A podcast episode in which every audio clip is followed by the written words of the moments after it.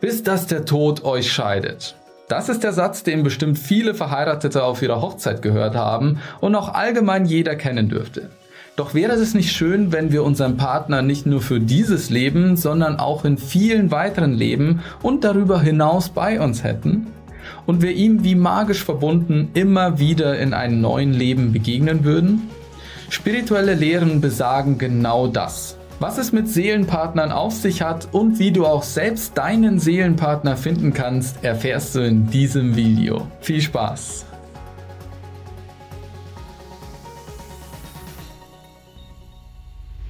Es heißt, manche von uns haben ihn schon gefunden und wissen es noch gar nicht und manche haben vor dem großen Wiedersehen noch eine andere Aufgabe in ihrem Leben zu erledigen. Sicher soll jedoch eins sein, jeder Mensch hat einen oder mehrere Seelenpartner und wird diesen früher oder später in sein Leben wieder treffen. Oft finden sich Seelenpartner in einer Liebesbeziehung wieder, es kann aber genauso ein guter Freund fürs Leben sein. Seelenpartner sollen Seelen sein, mit denen wir schon vor unserem aktuellen Leben in Kontakt standen und vielleicht sogar schon viele Leben mit ihnen zu tun hatten.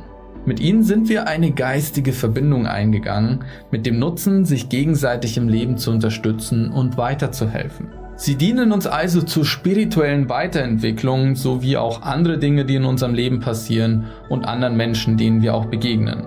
Der Unterschied ist bloß, dass diese zwischenmenschliche Begegnung häufig als tiefer, intensiver und auch liebevoller beschrieben wird. Diese Verbindung beruht auf tiefem Verständnis füreinander, bedingungsloser Liebe und wortloser Kommunikation. Wir Menschen sind so geprägt, dass wir viele verschiedene Masken und Facetten haben, wie wir uns anderen zeigen und ihnen auch gegenüber verhalten. Das ist auch ganz normal und auch wichtig so, dass wir zum Beispiel in der Arbeit bei einem wichtigen Geschäftsmeeting uns anders verhalten als bei einem entspannten Männer- oder Frauenabend.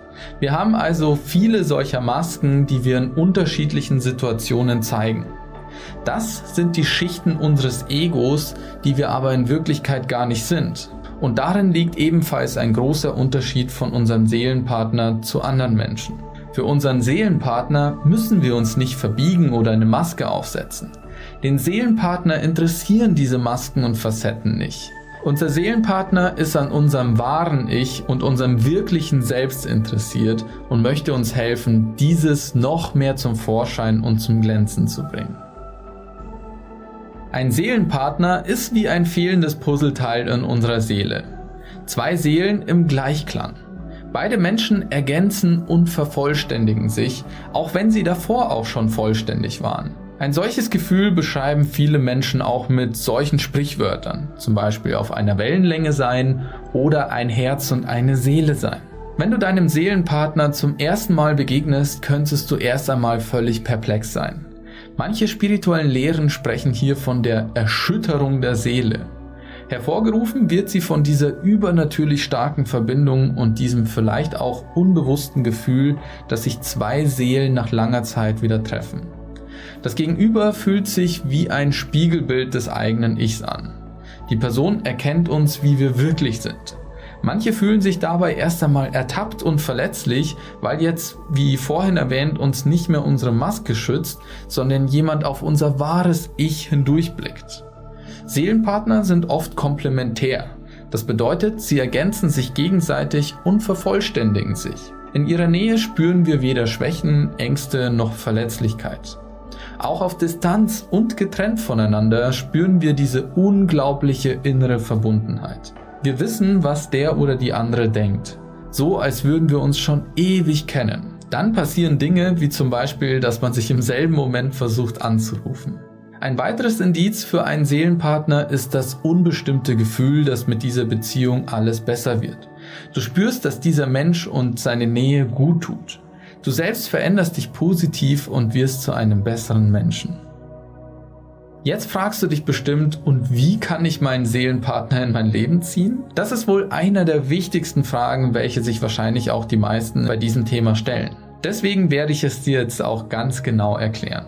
Zu Beginn ist es erstmal wichtig zu sagen, dass sich dieser Zeitpunkt oder dieses Ereignis sowie auch die meisten anderen Wünsche im Leben nicht konkret planen oder erzwingen lassen. Es wird genau dann passieren, wenn für dich und auch für deinen Seelenpartner der richtige Zeitpunkt im Leben gekommen ist. Damit sich zwei Seelenpartner aber treffen können, ist es wichtig, dass man seine Persönlichkeit öffnet und sich nicht hinter seinen Masken versteckt, weil das macht es dann auch für beide leichter, sich gegenseitig zu erkennen. Beachte also einfach die folgenden Voraussetzungen und Punkte, um dich darauf vorzubereiten und den Prozess dorthin zu unterstützen. Wichtig ist, dass du nicht verbissen nach deinen Seelenpartner suchen solltest. Vielleicht verpasst du dadurch andere wichtige Erfahrungen und Möglichkeiten in dein Leben. So etwas wird sich mit der richtigen Einstellung und dem richtigen Mindset, wie alles auch im Leben, zum passenden Zeitpunkt einfach ergeben. Viel besser ist es, dass du geöffnet bleibst und somit einfach nur die Möglichkeit erbietest, dass dieser Seelenpartner in dein Leben treten kann. Die wichtigste Grundvoraussetzung für das Treffen und noch wichtiger das Erkennen deines Seelenpartners ist das Bereitsein. Das heißt, du und dein Seelenpartner müssen beide die richtige irdische sowie geistige Entwicklungsstufe haben, um euch gegenseitig im Leben helfen und weiterbringen zu können. Aus diesem Grund kann es sein, dass sich manche Seelenpartner erst im späteren Leben mit 40, 50 oder 60 Jahren treffen, aber halt eben genau dann, wenn für beide der richtige Moment im Leben gekommen ist. Es kann auch sein, dass ihr euch schon länger im Leben kennt und vielleicht auch sogar gute Freunde seid, oder es ist vielleicht auch nur ein Bekannter, dem du manchmal nur begegnet bist. Wenn dies der Fall ist, kennt ihr euch vielleicht zwar schon, aber ihr habt euch vielleicht einfach noch nicht als Seelenpartner erkannt und wart euch eurer Verbindung auch noch gar nicht so wirklich bewusst. Und dann kann es einfach mal passieren, dass es irgendwann Klick macht und man erkennt, wow. Das heißt, man selbst sein und sein wahres Ich zu zeigen. Wie vorhin schon erwähnt, ist dein Seelenpartner nicht an deinen Masken und Facetten um dich herum interessiert, sondern an deinem wahren Ich und deinem wahren Selbst. Dieses möchte er fördern und zum Vorschein bringen. Hier kommt auch wieder unser bekanntes Gesetz der Anziehung ins Spiel. Denn hierbei verhält es sich auch wieder gleich. Wenn wir nicht unser wahres Ich und Selbst zeigen, sondern irgendwelche Masken wie zum Beispiel das Ego, die Superlässige oder den Macho aufziehen, werden wir auch nur Menschen in unser Leben ziehen, die diese Masken an uns mögen. Doch wenn das nicht du selbst bist, dann wirst du mit deinem angezogenen Umfeld auch nicht wirklich glücklich werden. Wichtig ist es also, sein echtes, authentisches Ich zu zeigen. Es geht nicht darum, immer super nett und immer super gut gelaunt zu sein, man darf sich auch mal aufregen und sich ärgern. Man sollte sich aber einfach nicht verstellen, um anderen zu gefallen oder um bei anderen gut anzukommen. Wenn man aber sein wahres Ich und Selbst öffnet und der Welt zeigt, wird man auch Menschen mitunter seinen Seelenpartner in sein Leben ziehen, die genauso dein wahres Ich lieben wie du einfach bist. Eine weitere gute Methode, deinen Seelenpartner näher zu kommen, ist die Frage nach dem Sinn deines Lebens und deiner Lebensaufgabe. Denn das ist auch der Zweck deines Seelenpartners, dass er dich bei dieser Frage und Aufgabe unterstützt. Oft haben deine und auch seine Lebensaufgabe etwas unmittelbar miteinander zu tun und mit Sicherheit wird die Frage danach eure Schwingung erhöhen und auch euch näher zueinander führen. Du weißt noch nicht, was deine Lebensaufgabe sein könnte? Versuche doch mal einfach in die Kommentare zu schreiben, was dir spontan dazu einfällt. Oft hilft das Schreiben einfach dabei, deine Gedanken zu sortieren und einfach die Impulse von oben zu empfangen. Eine der wohl essentiellsten Voraussetzungen für so tiefe und liebevolle Verbindungen wie mit einem Seelenpartner ist die Selbstliebe. Denn bevor man jemanden wirklich aus tiefstem Herzen bedingungslos lieben kann, muss man sich zuallererst selbst lieben.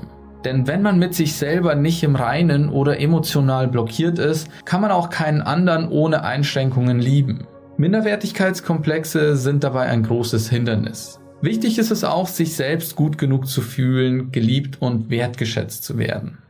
Und als letzten Geheimtipp möchte ich dir noch mitgeben, dein Herzchakra zu öffnen. Denn so erhöhst du die Qualität deiner Beziehungen und arbeitest auch selbst dran, eine gute Beziehung zu dir selbst zu führen.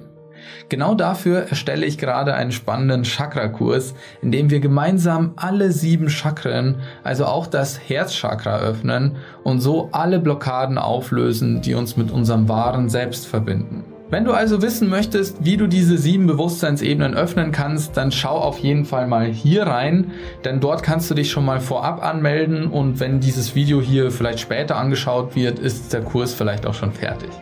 Und hier kannst du auch gern unseren Kanal abonnieren und hier findest du auch nochmal ein weiteres spannendes Video, in dem wir unser Bewusstsein weiter entfalten und unserem Higher Mind einen Schritt näher kommen. Ciao.